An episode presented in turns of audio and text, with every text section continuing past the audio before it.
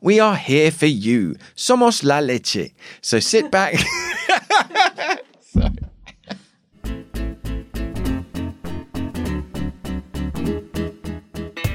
Hello, everyone. My name is Simon Hunter. I'm the editor of the English edition of El País, and this is. A podcast from El País that will do anything to smuggle you the Spanish news, even if it means stashing it in a submarine. Whether you like your café solo, cortado, or americano, we are here for you. Somos la leche. So sit back, relax, and let us break down all the Spanish stories that make you say, Donde dije digo, digo Diego. I don't know, Is that it? Is that the phrase? no idea. Today is December the 4th, 2019, and I am here as ever with my ever faithful companion, Melissa Kitson. How are you, Melissa? Hello, good. I'm good, thanks. What's your news this week? I went to Cordoba. Oh, very nice. Did you have a nice time? Yeah, it was beautiful, beautiful weather, lovely castles, and the horses. No, I didn't like the horses. No, you didn't like the horses. The, Why the not? horses being you know, Oh, doing their taxi service. Uh-huh. Uh But other than that, no, lovely, lovely place to be. Saw your in-laws. I did. Yeah? Hello, if you're Uh, listening. if they're listening. So it sounds like you had a nice time. That's lovely. Cordoba is a lovely uh, place to visit. Now, I, I had a slightly, uh, I had a slightly more somber week last week. It was unfortunately last Friday was my grandma's funeral. Um, she died at the grand old age of ninety five. We had a, I have to do have to say, we had a lovely day. It was a very fitting funeral, uh, and the eulogy in particular from my uncle was hilarious and very, very summed her up very nicely. But it set me off thinking about funerals because everyone that I told, because my grandma died uh, on November the tenth, but we didn't do the funeral until what was that? That was about nearly three weeks later. And it's so funny. You tell a Spanish person that, and they just go, "What? What? What? What? What, what do you mean you're not going to do? What? What are they doing with the body?" As if it was just sort of laying in the corner of a hospital somewhere, going going slightly stinky. But of course, you know, it's, it's, it's hot countries have the tradition of you know a very very quick burial, and here in Spain, it's it's normally always the the very next day, and the body lies in a in a mortuary, and uh, you know uh, all friends and family come and drop in and pay their respects, and uh, yeah, it just made me th- it set me to thinking about how different the traditions are here. Also, when I my the I think the only no I've been to one sort of you know one proper Spanish funeral, which was uh, my wife's grandfather when he passed away, and uh, so we did the you know the whole thing. It was in the the M30. Uh, what do they call it? Tanatorio, the Tanatorio de la M30. There's two main uh, ta- uh, uh, mortuaries in, in in Madrid, and they're known by their their roads. Oh. the other one's the Tanatorio de la M40, which is the other beltway, which is is is quite quite strange in itself. but the one at the M30, my uh, I had I had brought my car, and my father-in-law said to me, "Look." When the body leaves in the hearse and they take it to the crematorium, tr- make sure you keep up with the hearse. And I'm like, what? And he said, yeah, because seriously, they go so far. They're going to fly out of here with the hearse, and you really have to try and keep up with them. But I was like, okay, bloody, it wasn't wrong. They went flying down the motorway, and I literally kind of like trying to race my, you know, race my car to keep up with this funeral procession, which was just, just utterly bizarre. So let that be a warning to anyone who has to go to a funeral at the M30 Tanatorio that you need to, um, supercharge your car before you go in. so uh, yeah, I was thinking that would be an interesting um, thing for uh, listeners to um, write in, uh, write to us about uh, whether you know. You've been surprised by the sort of differences in terms of you know when someone passes away in Spain, the way it's dealt with, or indeed in your own country, uh, if it's uh, different from the sort of more Anglo-Saxon uh, way of things. So yeah, get in touch with us on Twitter. As I say every week, you can find me at Simon in Madrid. You can also use the hashtag Podcast, or you can email English edition at elpais.es. Tell us where you're listening from, why you're listening, and suggest topics for us. And please leave us a review uh, where, on wherever you get your um, podcasts from. Get the word out, please. We have not had a huge amount of correspondence this week, but uh, we heard from a few people. We heard from Sarah Maria Breck, who was our German correspondent uh, a couple of weeks ago. She said, I'm proud to announce my first ever mention in El País, kind of. I'm quoted in the Qué podcast. Muchas gracias at Melissa Kitson at Simon in Madrid. Sorry, I should say you're at MN Kitson, aren't you? So I'll give you your proper Twitter handle. And we heard from our regular uh, listener, Alan Jones. He says on the podcast app that I use, the number of subscribers to uh, hashtag Qué podcast has more than doubled since I started listening earlier this year. So that's great. And then I also heard from Cara Wilson. Now, this was very nice. We went on a bit of a break, didn't we? We took a sort of week off and then. Um, for one reason or another, the podcast was a bit late coming out last week, um, and people were going mental. I was getting all sorts of messages. Cara Wilson said, It's been too long, seems an age since we last heard the dynamic duo of Simon and Melissa on hashtag Qué Podcast. Another podcast coming soon, the best podcast around. Thank you so much. Uh, and I got a few messages like that, which was very nice.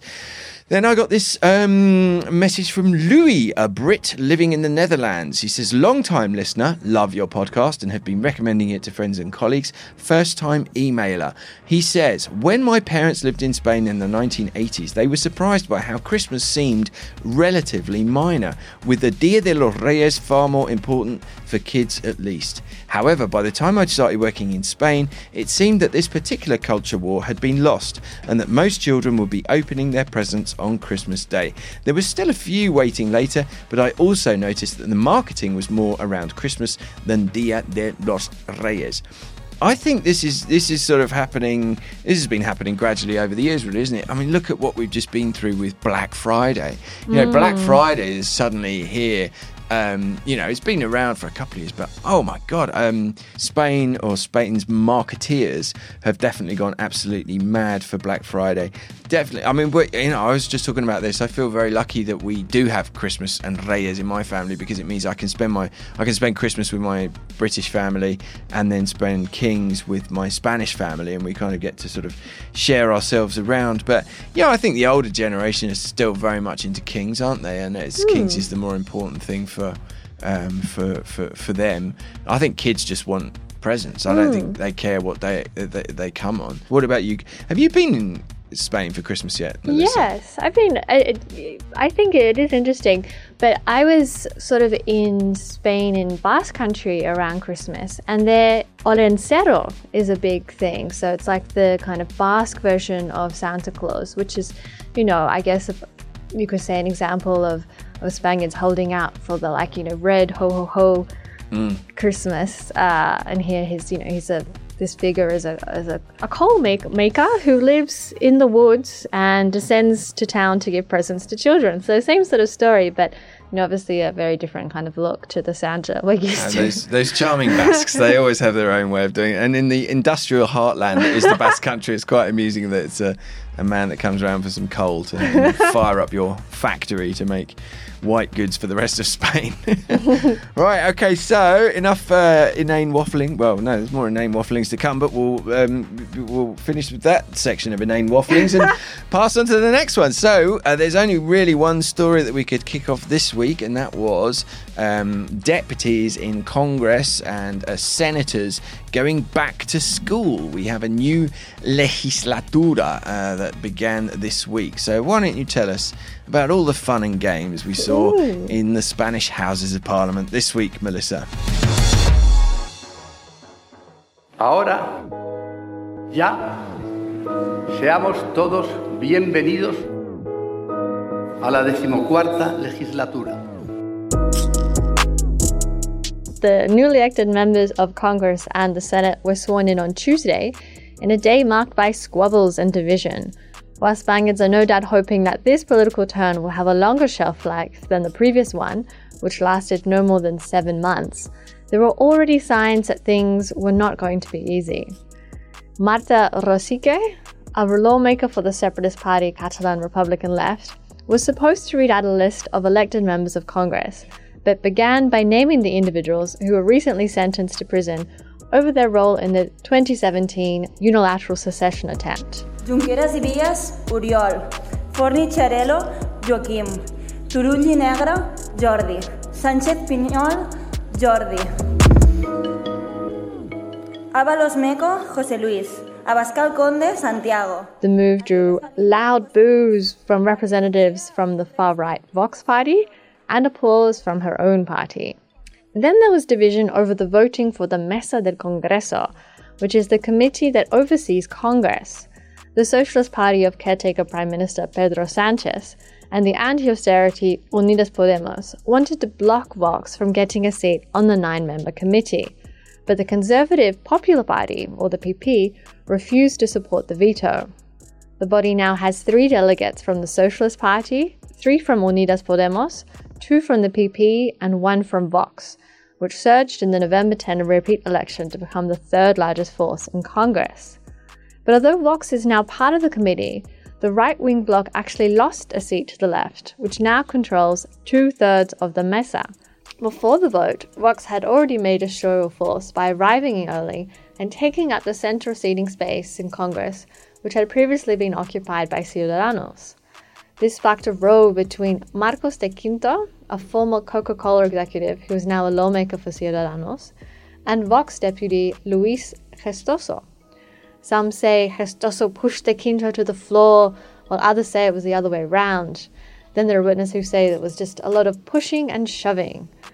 But beyond the theatrics of Tuesday's session, there are still questions about how long this Spanish Congress will last. While the Socialist Party and Unidas Podemos have reached a deal for a coalition government, they still don't have the numbers to get Sanchez sworn in at a two round investiture vote. Before the election, Sanchez had promised that Spain would have a government by the end of the year, but negotiations with the Catalan separatist parties are moving slowly.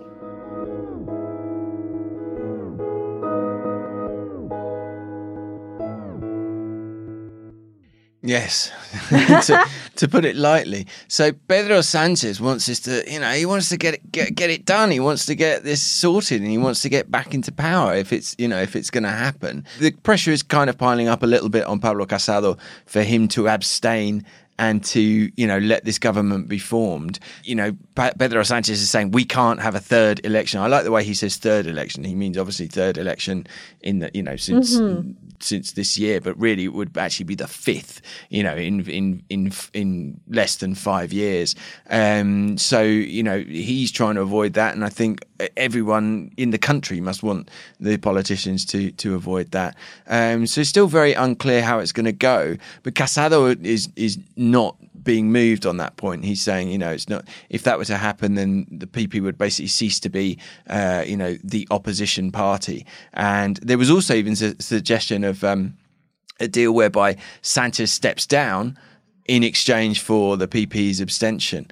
Um, but pa- Pablo Casado has rejected that and is saying, you know, the problem's not with Sanchez, even though he spends all of his time pillorying Sanchez, but the problem is with the with the whole of the Socialist Party. So, um, yeah, as it stands at the moment, it doesn't look like this is going to get um, sorted uh, by Christmas. But who knows? I mean, maybe we might be. Maybe we'll walk out of here like we did that time, mm. where and you know, saying, "Oh, nothing's going to happen," and then uh, the uh, Podemos uh, PSOE deal was um, announced. So watch this space. Let's see what happens around Christmas time.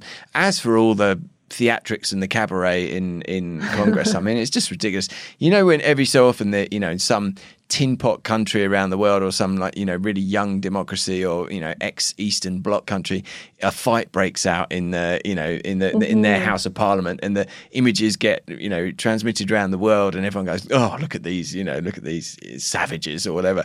I mean, the fact that there was actually thank God there's no footage of that riffy raffy between. Um, the Coca Cola Ciudadanos guy and the Vox deputy because if if someone actually did end up on the floor, I mean, it, just the, the image of of that, you know, as it were, were beamed around the world would just make Spain look uh, even sillier than it, mm-hmm. it does on occasion. Um, but yeah, I mean, it is just unbelievable. And Vox again doing their stunts of stealing everyone's seats. I mean, it's incredible. It's like you know, it's like the old joke about Germans putting their towels on the sun lounges. You know, when you go on holiday, it's like, what are they playing at? Um, you know they're going to get assigned good seats now, you know, because mm. they are mm. the third biggest party. But they just all they had to do was wait a day for, um, you know, for uh, Parliament to be formally uh, formally opened. We also had the. Um, the uh, deputy who looks like uh, the Spanish writer Valle Inclán, he apologized to all Spaniards for the fact that um, Spanish politicians couldn't get their act together and form a government. And, and we're back here again. Pido perdón al pueblo español, soberano único, por el incumplimiento en la decimotercera legislatura del trascendente mandato constitucional de otorgar gobierno a la nación. And he's he's he's got he's just got such gravitas that guy, mm. hasn't he? Mm. Because of the way he looks, it's uh, it's hilarious. And then we had the yeah, then we had a a, a deputy fell over and had to be taken out on a wheelchair. Did you see that? Yeah. So yeah, I mean, it was a day full of anecdotes and um, silly stories, and uh, this is you know it's probably quite um, reflects quite nicely how how the legislature is going to progress because uh, who knows if we're going to get out of this without um, without more elections. But uh, you never know. Like I just said, we could uh, we could get a we could get a surprise. But let's uh, we won't hold our breaths. Right. Okay. Let's turn to our second story, which has to be one of my favourite stories of the whole year, and it involves um, a submarine and a whole load of the white stuff. so um, why don't you tell us what happened, Melissa? 10 days ago, Spanish authorities intercepted the first narco submarine ever caught in European waters. The submersible was captured off the coast of Pontevedra in Spain's northwestern Galicia region with more than 3,000 kilograms of high quality cocaine on board. The drugs were worth up to 100 million euros and had been shipped in the submarine from Colombia. Authorities say the cocaine was meant to be dropped off in Galicia, where local drug clans had been operating for decades. The submarine itself is thought to have been built in a secret shipyard in the jungles of Suriname or Guyana in South America. Police arrested two crew members, both men from Ecuador, when they seized the sub. The vessel's captain, a man from Galicia, was caught a week later in Pontevedra after fleeing the scene of the crime. He was still wearing his wetsuit. A fourth suspect has also been detained for allegedly helping with the operation. Police are now trying to find out which drug clan they were working for. According to sources close to the investigation, it's got to be a powerful one if they can afford to spend 1.5 million euros on a single use submarine. The investigation was opened following a tip off from the US Drug Enforcement Administration, which was then pursued by Spain's National Police, Civil Guard, and Customs Surveillance Survey. Officers were waiting near Eel Beach to witness the drugs being transferred from the sub to a pickup boat, but no one showed up. According to sources close to the investigation, the crew had been traveling for 20 days and spent another seven days waiting at different points for someone to collect the shipment. When no one turned up, the crew abandoned the submarine and were caught by officers. Since 2006, officers had been hearing about drug laden semi submersibles making the trip to Spain and Africa and the operation was meant to work like this. A small crew of between two and three members would be given a quick course on how to operate the submarine. They would then cross nearly 8,000 kilometers of the Atlantic Ocean to reach Galicia. The goods and crews would then move to a fishing boat or speedboat, and the shipment would be offloaded to land. They would then sink the submarine and abandon it. But no one had ever caught one until now. Police sources now think there may be more sunken narco submarines off the coast of Galicia.